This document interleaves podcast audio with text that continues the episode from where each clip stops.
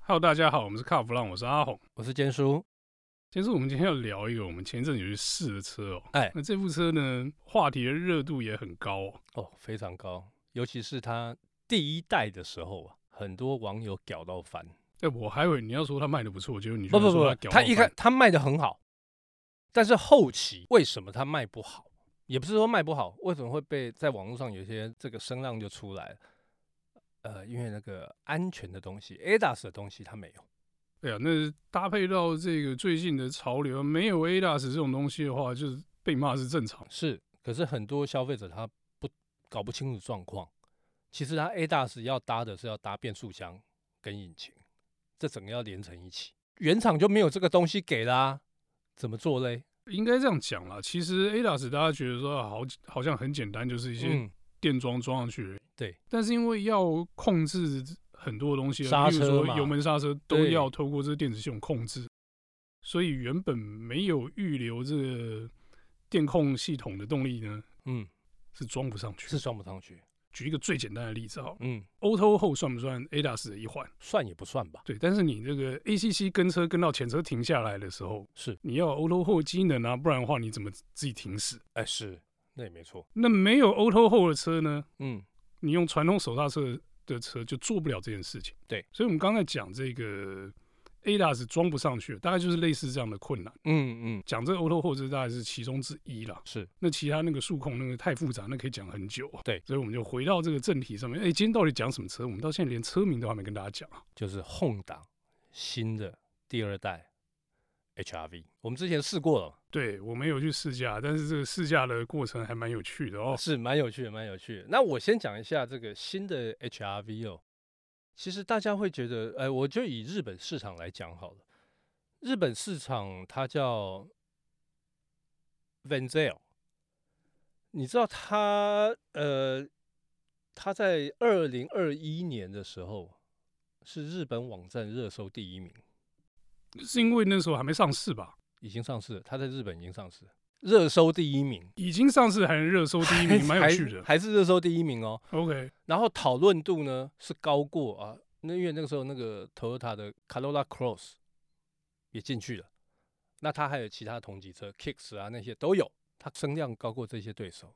甚至于还高过什么车你知道？日本卖最好的 Suzuki 的维根纳，很难想象哦，所以日本人对这车关注度非常高了。非常高。最主要哈、哦，因为他们说，我看了看了日本网友的回应了，他们是说哇，那整台车感觉完全不一样，变得更好看。他觉 OK 得上一代太过于他们所谓的呃轻浮、 轻佻的那种，就比较年轻啦，比较不稳重。但是他们看，他们觉得外形，光外形的话，他们觉得哇，第二代稳重。不是，这小型 crossover，你跟他要什么稳重啦？哎可是日本人他要的就是这个啊，他要 style 不是，可是你一个小车扮稳重，不就是这个有点像是小学生梳油头、穿西装打领带 的感呃觉？， 但是他要他们要的感觉就是要比较要有那种都会感，因为我们常去日本都都知道嘛，街道干干净净。第二代的感觉就是，哎，没什么线多余的线条，看起来就是清爽很干净。其实这个东西是现在新的新一代日本消费者他们要的 OK，哦要的型。然后另外一个，他们最喜欢的是什么？他说整个空间变得好大。哎、可是说真的，我觉得 HRV 的空间一直以来都赢对手啊，是啊，可是他这一代像又像比我上一代更大。像我们那天去试的时候，我发现说，哇， 这整个空间变很大。虽然说，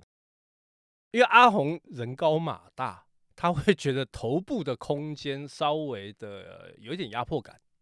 对不对？对，哎、这个东西我们讲一下试车的嗯，时候的感觉啊。是，我跟你讲，在驾驶座没事，是。但我去做副手座的时候，头就顶到了。为什么？驾驶座的座椅高低前后可调嘛，对但副手座呢高低不可调，啊，所以就降不下来就顶着。哦 OK，但是我在驾驶座的时候就 OK，嗯所以开车的人高应该还勉强可以， ，OK，但是你如果坐副座的人高的话，就真的是肯定是要顶到的。 就顶天就对，对对对。但我觉得这不是什么很大的问题哦，毕嗯竟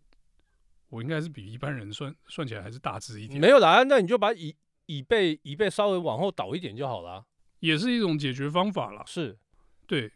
那我们回到刚才讲到，就是 HRV 就是空间好，上一代的我有试过嘛，哈、然后跟这一代一做比较的时候，我发现说它的侧向，因为大家会觉得说啊，那个侧向空间不重要，没有，侧向空间很重要。有时候你会觉得哇，一坐进去好像那种压迫感，头顶来的就算了，旁边两侧来的那种，你会觉得哇很不舒服。可是它这一代做的就比较，感觉上你会觉得嗯，还蛮宽敞的然后纵向空间，你也会发现说，呃，在驾驶座就算了，我这我那天有特特别坐了一下后座， 我发现说，哦，那后座还蛮宽的，哎、我记得他们有说啊，就是说嗯这个车哈，嗯，就是专门让你都会使用的，是，那个椅子有特别调整过。对，他们说这个都会车嘛，嗯，实际行驶的时间大概在四十五分钟到一小时，是，就是你在车上坐这么久。对，那这个椅子呢，就针对这个一小时的乘坐时间呢下去特别设计。嗯，他说嗯在嗯这一小时里面要让你坐的舒服。对，我觉得这一点还蛮有趣的，就是说他们的设计的时候就非常清楚说这次的设定是什么，然后功能性是什么，对，要求是什么，嗯是，所以。他解释这个东西的时候，你就觉得说，哎，这个设计真的是贴心，嗯，对，而且是有讲究的。那我觉得啊，你刚才讲讲到那个贴心跟讲究哦，我就不不得不提一样东西。你有没有发现它这次的那个空调的出风口？过去我们都是呃一个类似旋转盘嘛， OK，开关嘛，对不对？嗯，它这次不是，它把它做成旋钮，你可以选。而且上面还有画好标示哦，你要嗯对你要这个直吹还是扩散嘛？对不对对对，对对，我觉得那个做的很精致，你知道吗？然后你会觉得，哎，这个东西好用，真的是好用。当然使用感跟以前不太一样，嗯，就是你不用在那边转来转去啊，就反正很我要扩散或者是我要直吹，就就两种选择。很直觉，很直觉。哦，然后你说他那个小细节，他也做的蛮精致的。所以你看，他因为有很多这个啊，比方说刚刚我们讲空间精致度，你知道他在二零二一年哦，日本有二十个媒体，他们去做全部日本车的评选 OK， ，HRV 在所有车，你看日本车有多少？那么车多车里面，它总排名第九，这是包含 sedan 啊，那个 K 就卡、是啊、综那合些排名就对，对，，综合排名第九，然后他是同级的第一，就是小型 crossover 的第一名就对。对，就其他对手通通都都被打败，而且他们这些评审很有趣哦。他说 它的价格虽然贵，但是你会觉得物超所值。所以你看，HRV 不是只有在台湾比同级的贵，它连在日本都比同级的还贵。不是，我觉得你要跟 Honda 要求便宜这件事情，哎，最近应该是很困难吧？难呐、难呐、难呐、然后再加上你看看，他们这一次又几把哦，大家之前不是敲碗吗？有 Honda Sensing 的我就买吗？之前敲碗的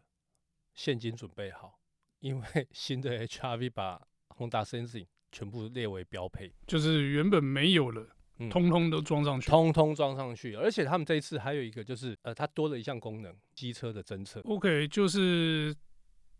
他会去判断机车的位置嘛？对，以前有可能会看不懂那是机车。对，哦，这这要跟大家解释一下、哦。嗯像我们在讲 ADAS 的时候说，哎，可以侦测什么行人，可以侦测汽车，因为嗯 ADAS 是靠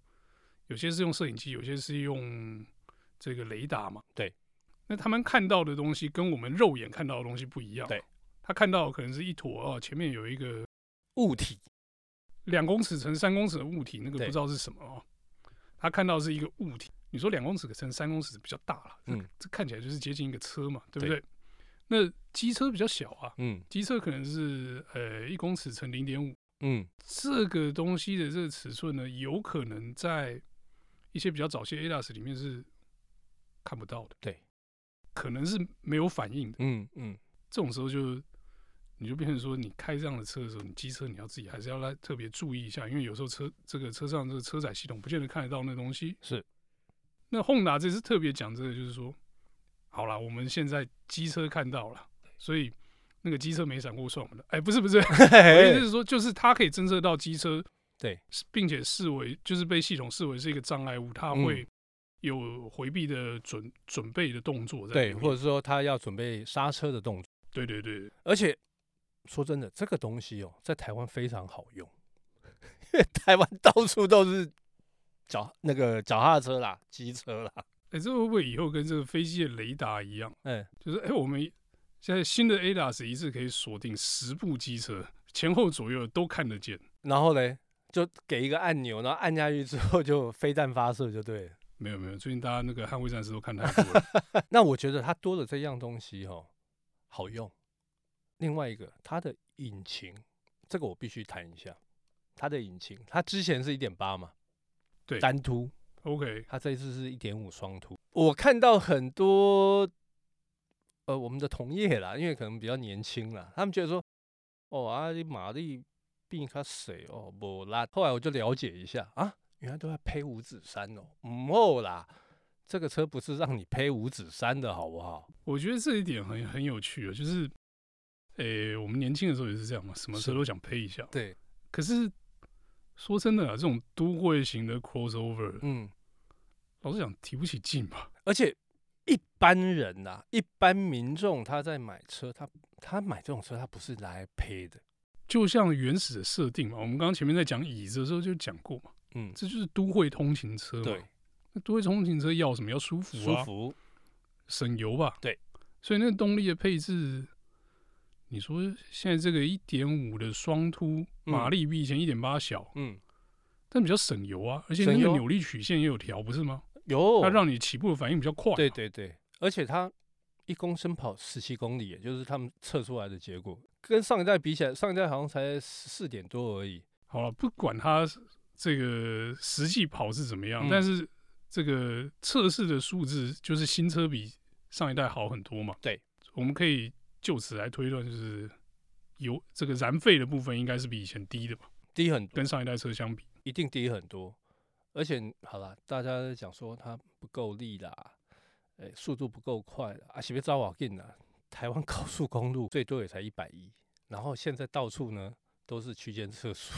你能跑多快啦？说真的，HRV 就是一个都会车，嗯，难道你要去跑比赛吗？是啊，而且我觉得很好笑，就是嗯说、大家这样以讹传讹，传到后来连这个 Honda 长官都担心起来。是，其实我觉得这个不用担心呢、欸你知道为什么吗？它那是售价还没出来哦。哦，我我先讲一下，跟各位听众讲一下，新的 HRV 它两个等级嘛，售价是八十一点九跟八十七点九。 OK，哦，大家听到这个数字，哇，怎么比之前贵，对不对？之前七十几万嘛，售价还没出来，它订单多少？阿红，你猜猜看，这不知道这不好猜，不好猜是不是？破两千两百张。两千两百张，对，而且之前哦，之前网络网络上面我看到一面倒的声量，就说啊，这个车不会卖啦，一定很贵啦，订单没几张啦。